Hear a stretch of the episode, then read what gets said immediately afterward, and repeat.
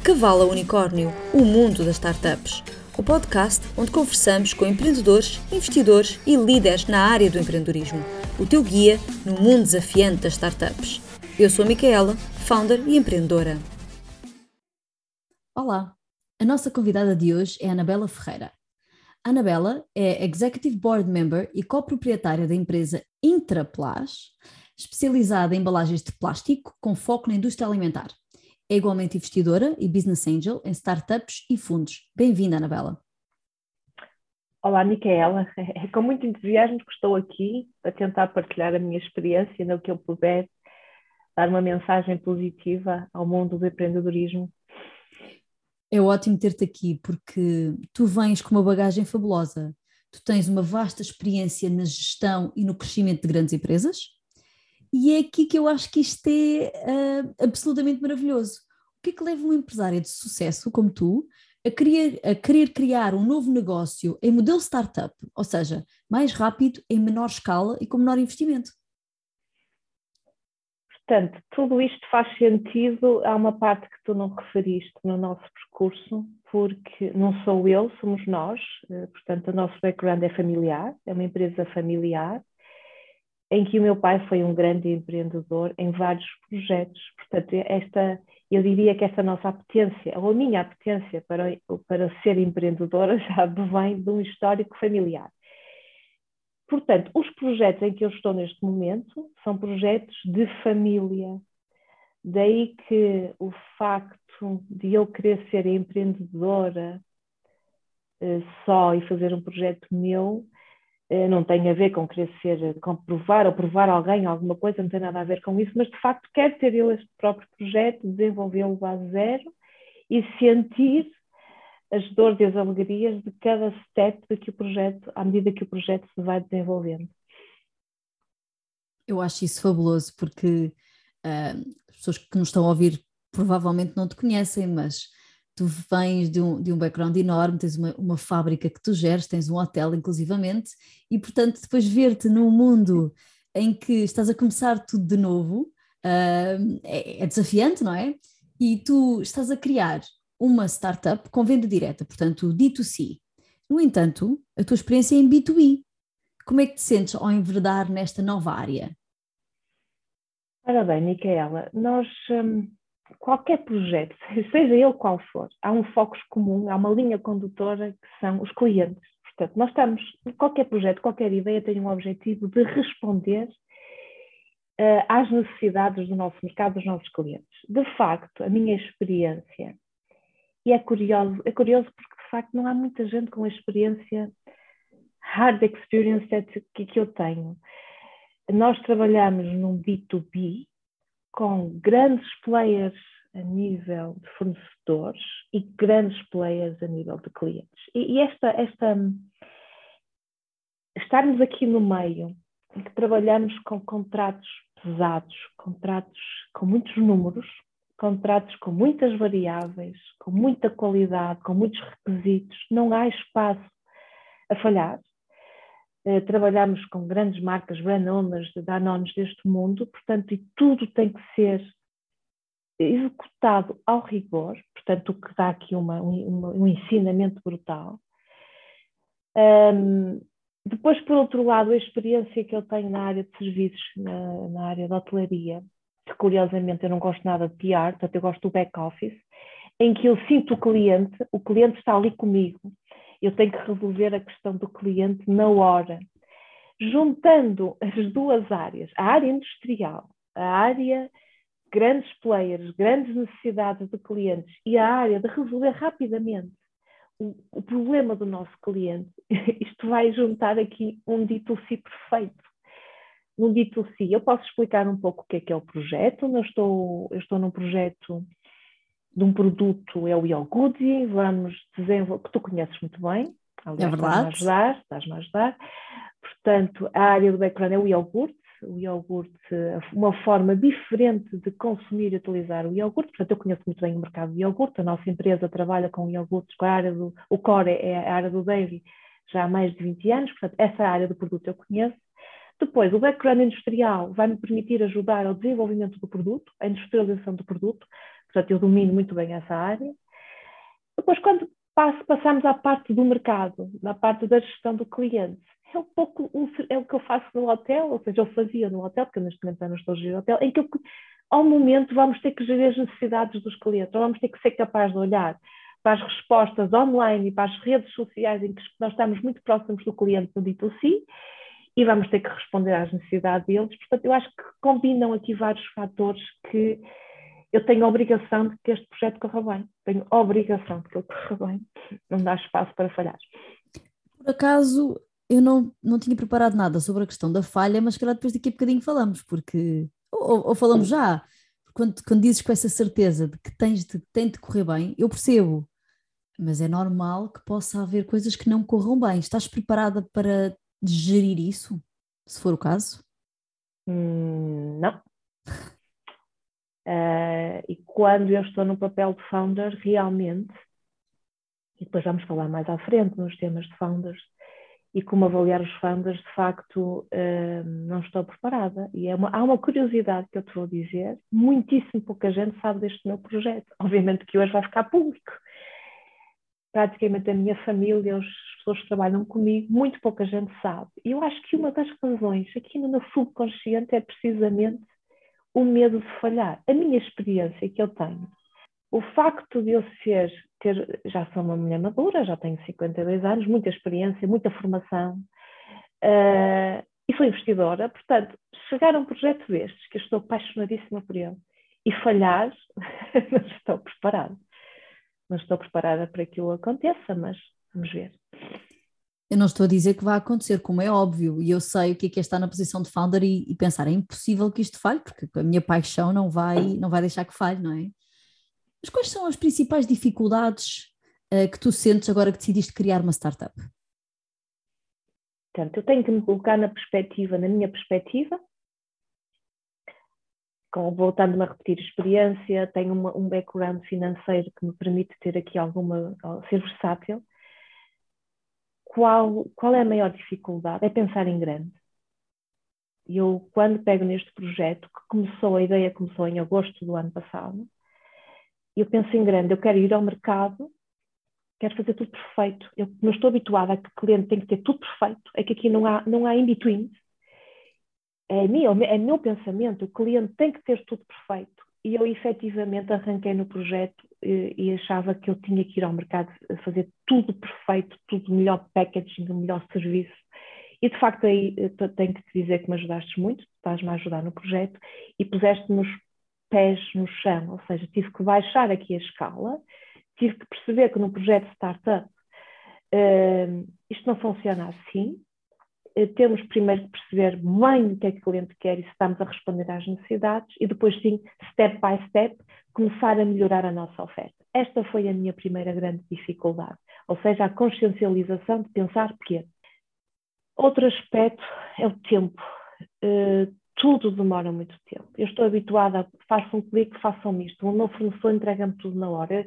Ou seja, eu tenho uma, estou habituada a ter uma veste, uma capa em que me permite eu ter tudo para ontem. Não há, os nossos fornecedores não podem pensar, olha, daqui a 15 dias não. Mas, senhores, é para ontem. Isto não há. E os nossos clientes também querem para ontem. Portanto, o tempo para nós é uma variável que não está como um problema. É, é, é, é tem, tem que ser resolvido na hora. E, de facto, vestida neste papel, percebo que o tempo, o tempo hum, acontece, o tempo, a demora acontece e tenho que ter muita paciência, que é um aspecto que eu não tenho. E não estou habituada a ter essa paciência. Isto porque a parte da inovação não está nas, nas tuas mãos e não depende de ti, não é? Porque o resto, diria eu, até acaba por ser mais rápido que uma grande empresa. Ou a tua perspectiva é diferente? Exatamente, eu tenho a obrigação, eu sinto que pelo facto de ter este background e ter uma capacidade, deixa-me dizer, este background financeiro que me permite andar mais rápido, percebo quando se está num projeto de inovação, em que tu testas formulações, em que testas, em que dás abertura a outras pessoas para te ajudarem a ter essas formulações numa condição ótima, tudo demora. Obviamente que eh, eh, este, este, em particular, nesta altura, a questão que nós estamos a viver, tudo atrasa, temos de ter essa consciência e também já estamos a refletir nas nossas empresas, mas a inovação leva tempo. E, e eu tenho que perceber que esse tempo uh, tem que ser e tem que existir. Esta, esta, este teste, esta, esta, este pré-lançamento tem que existir uh, e tenho que estar preparada para isso. Mas é um aspecto que eu não estava habituada. Portanto, eu diria as duas dificuldades: pensar grande e tempo, tempo para as coisas serem, para serem e se fazendo, para, para se fazerem eh, os projetos. E o que é que já agora, ou seja, falámos das dificuldades, mas o que é que te surpreendeu mais nesta jornada de criação de uma startup?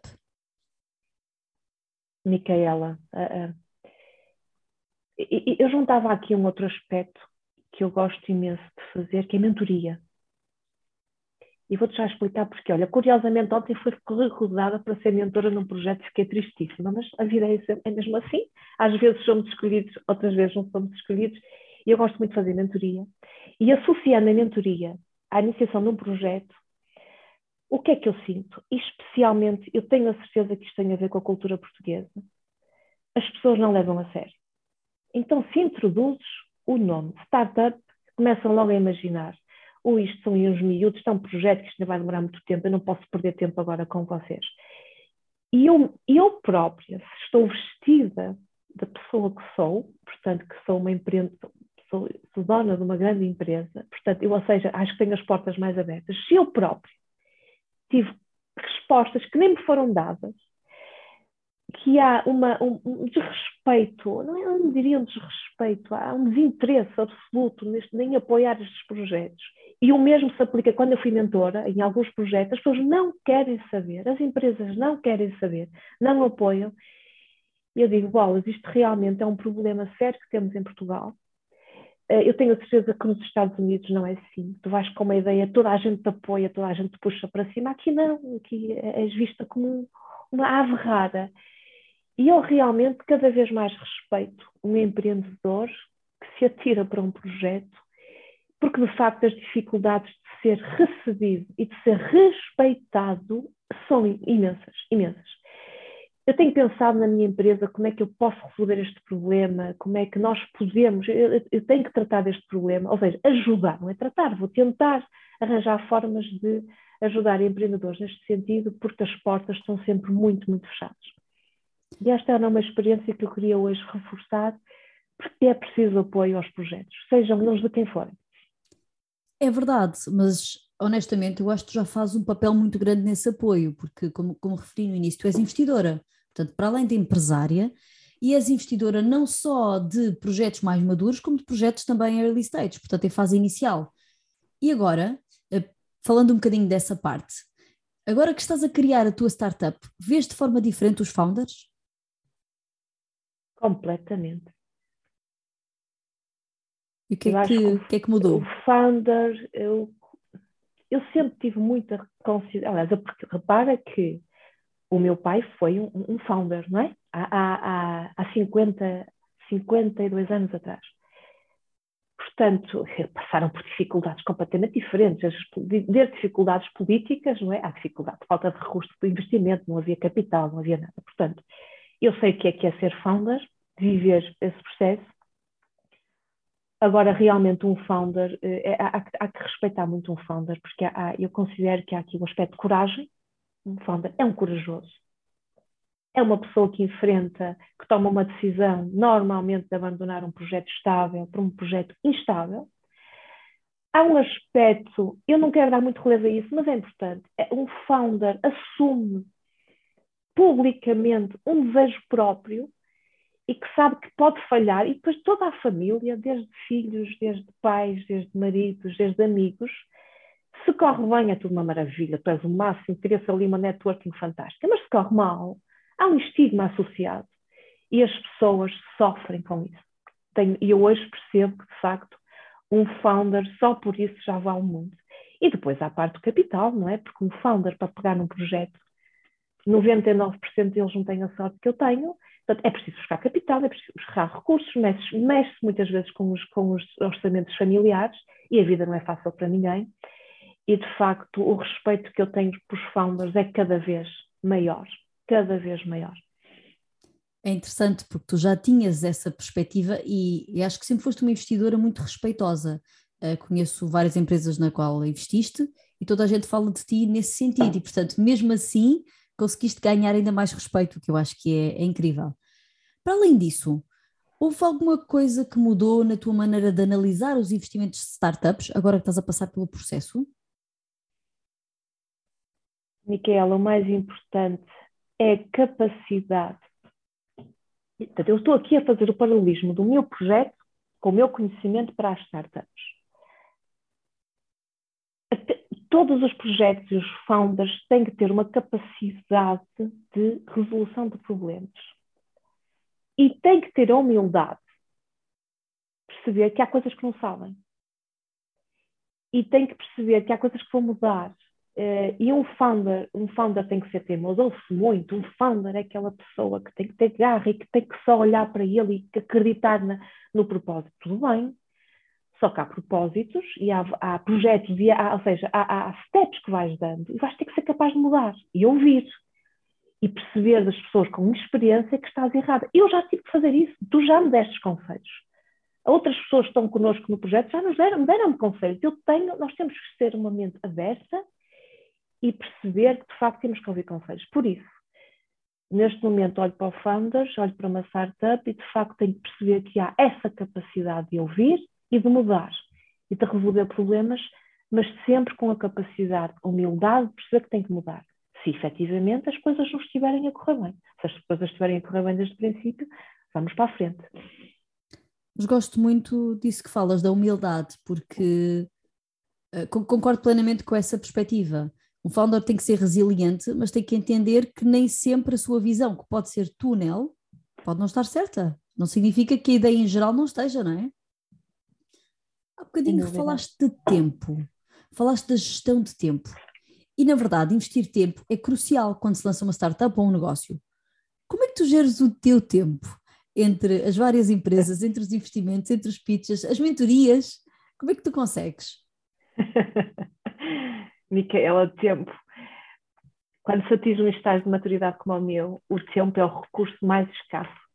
Começas a perceber que atingiste um pico e a partir daqui o tempo, as experiências que tu vais querer acumular para o resto da tua vida são fundamentais. Eh, eu adoro trabalhar, eu sou apaixonada por trabalho. Portanto, confesso que há semanas que são muito complicadas, muitíssimo complicadas. Há sempre para mim uma prioridade eh, que são a gestão das minhas empresas.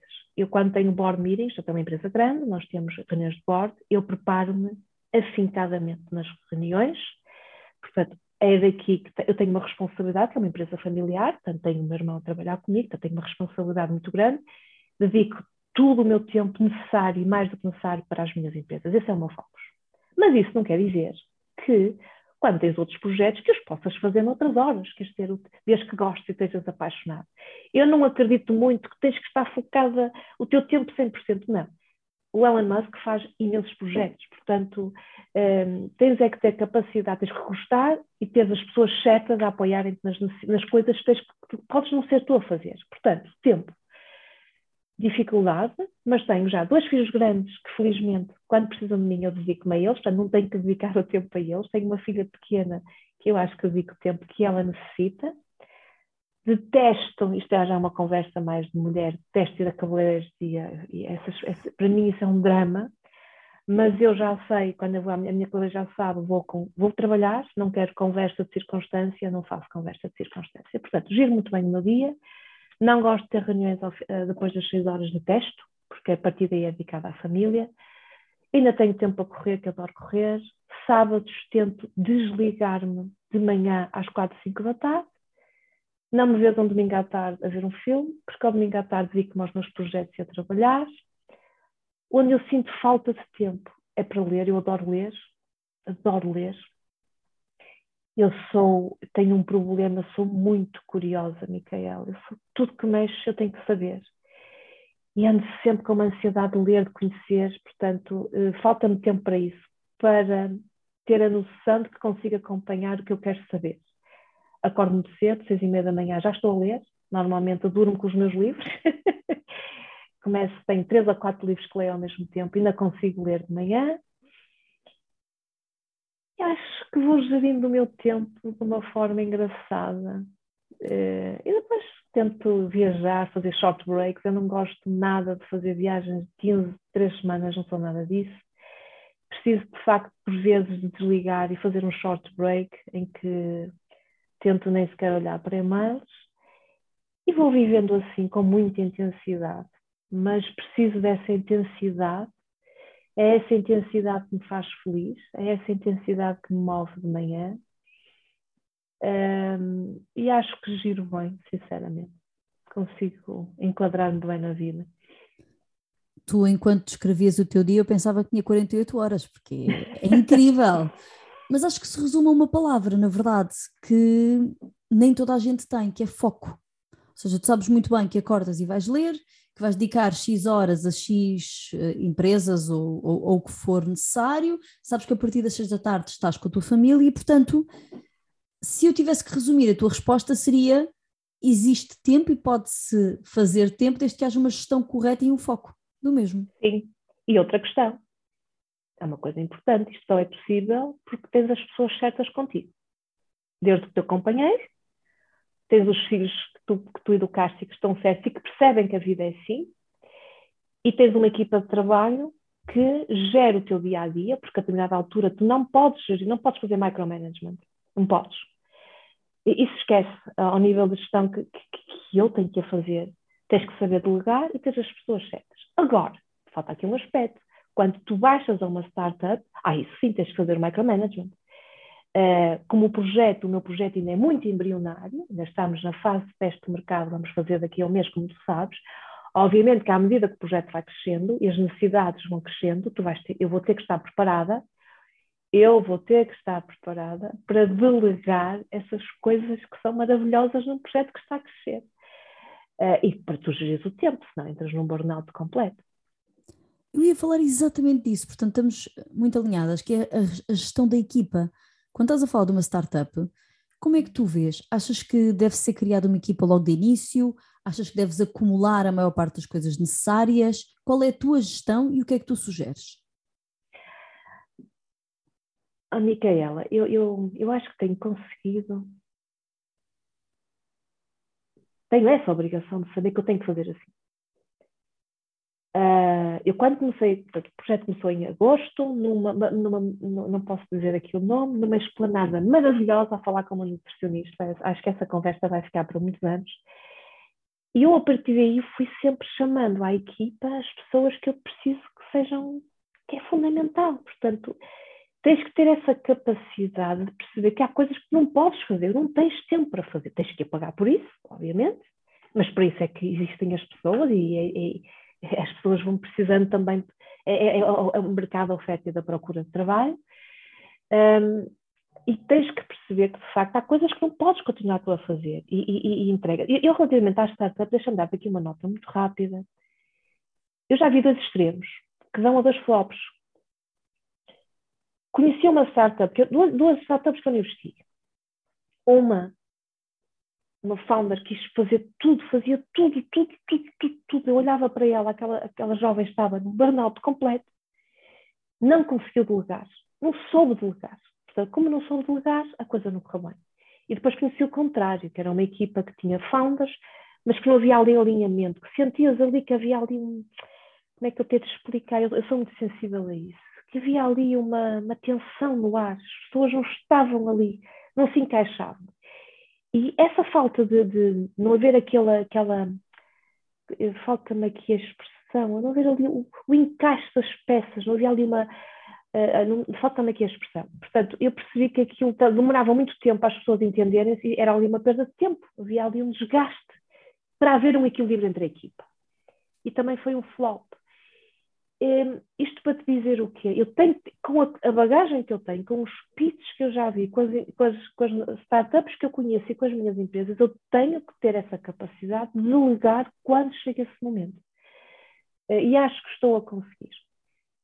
Portanto, achas que o founder não deve fazer tudo, mas deve se rodear das pessoas certas?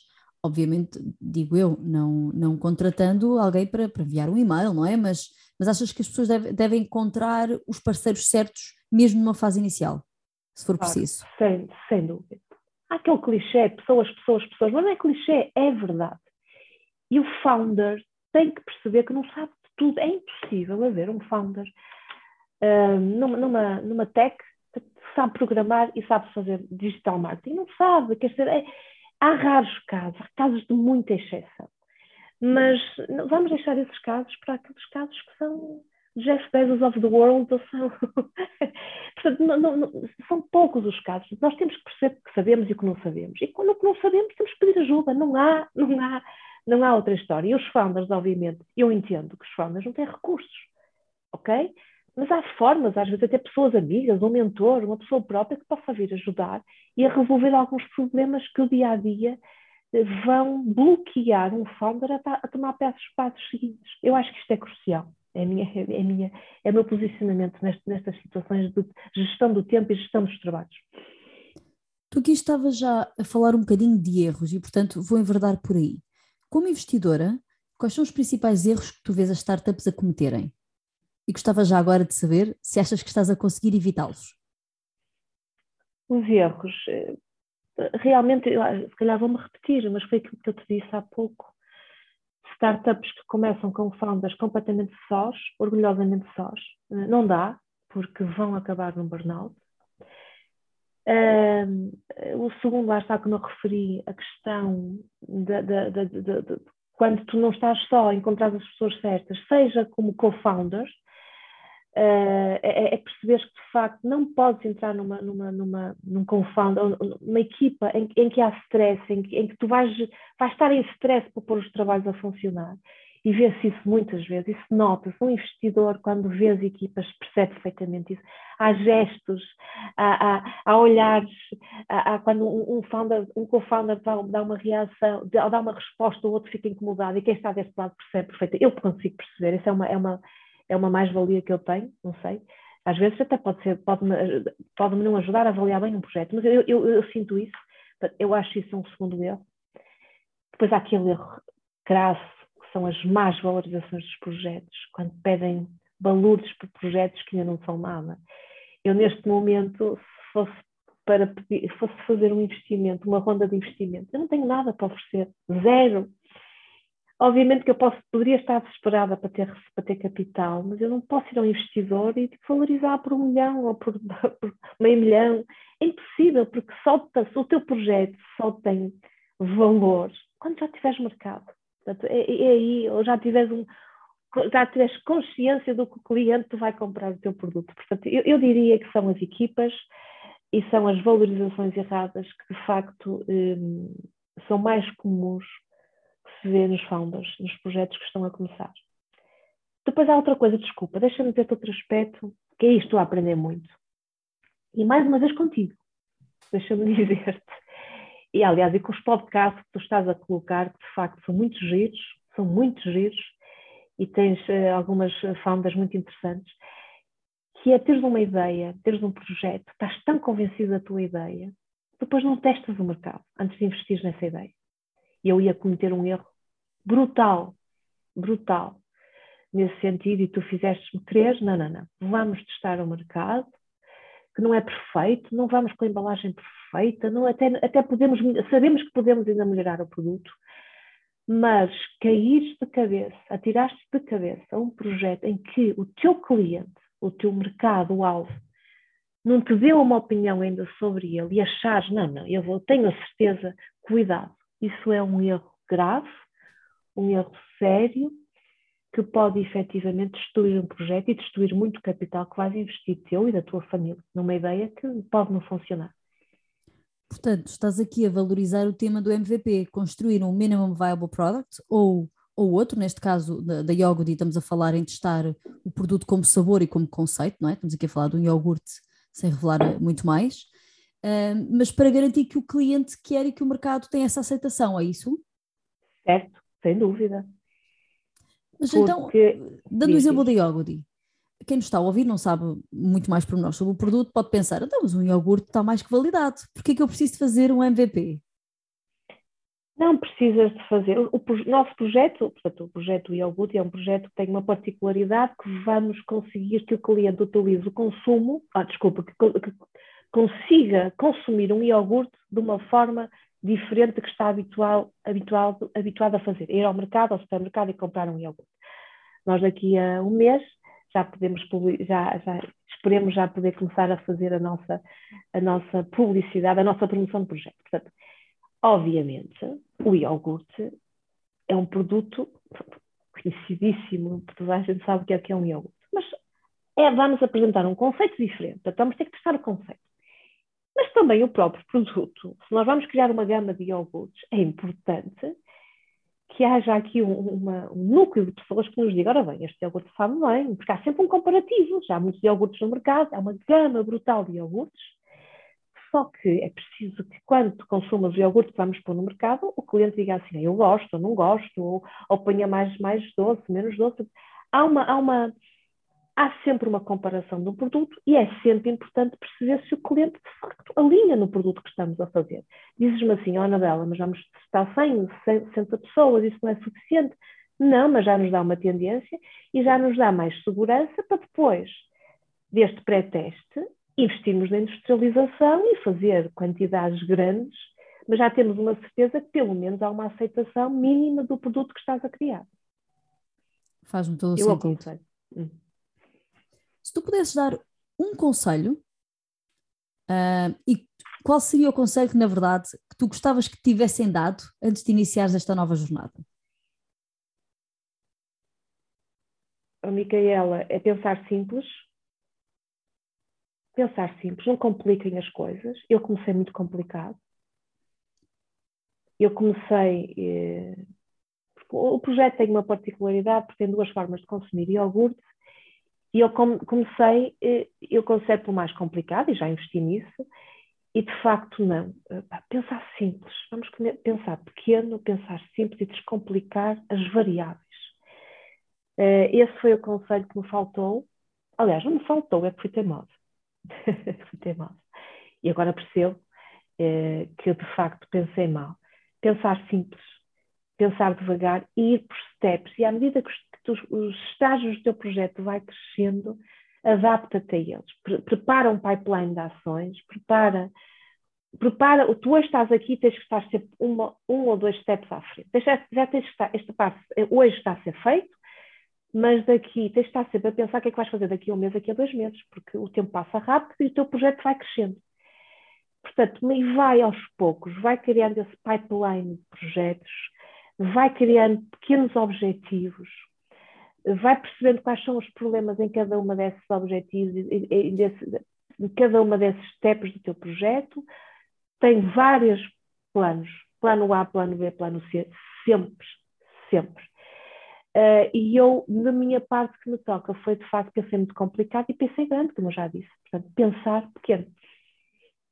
Muito bem, acho que é um ótimo conselho, honestamente, e para mim vai de encontro ao conceito de MVP. Portanto, testa rápido, não é? E esperemos nós não falhes. Uh, e agora aqui como última pergunta, eu sei que pode ser uma ligeira repetição, mas a ideia é quais são os teus três principais conselhos para que uma startup cresça de cavalo a unicórnio? Ah, eu tinha uma lista tão grande, há tantos conselhos. Olha, o primeiro deles, para não nos tentar repetir e mesmo para não nos tentar repetir com o que já te disseram, eu acho que é um conselho que é crucial. Acorda, dorme e acorda a pensar em servir o teu cliente. O teu propósito não és tu, desculpa, eu, eu não sei, os, os, os coaching se calhar não gostam do que eu estou a dizer, não vão gostar nada do que eu estou a dizer. O teu propósito, quando és um empreendedor, não és tu. Teu propósito são os teus clientes. Se queres ganhar dinheiro, obviamente, se queres fazer, se queres fazer queres criar um ativo e se queres fazer crescer.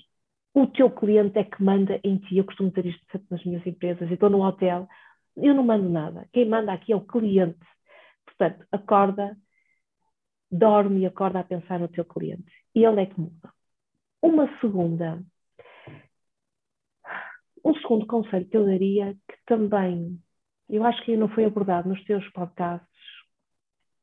Tu, quando crias um projeto, uma ideia, hoje nós hoje, esta geração, está a ter um, está, estamos com um problema real, sério, que é a sustentabilidade do nosso planeta. quando tu crias uma ideia, hoje tens que acrescentar uma variável de sucesso, que é a variável do impacto no ambiente. Ou seja, quando crias um produto, crias um serviço, tens que avaliar qual vai ser o teu, o teu impacto no ambiente que te rodeia.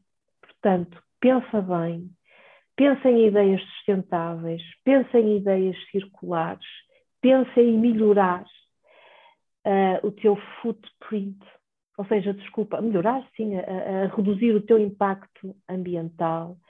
Apresenta uma, uma solução que, se, se é, por exemplo, um device, vai ao mercado e já explica como é que vai ser resolvido no, no post-consumer desse projeto, desse produto. Portanto, tenta gerar um menor impacto no ambiente. Esse é o segundo conselho que eu te dou, que eu dou às startups. Terceiro conselho.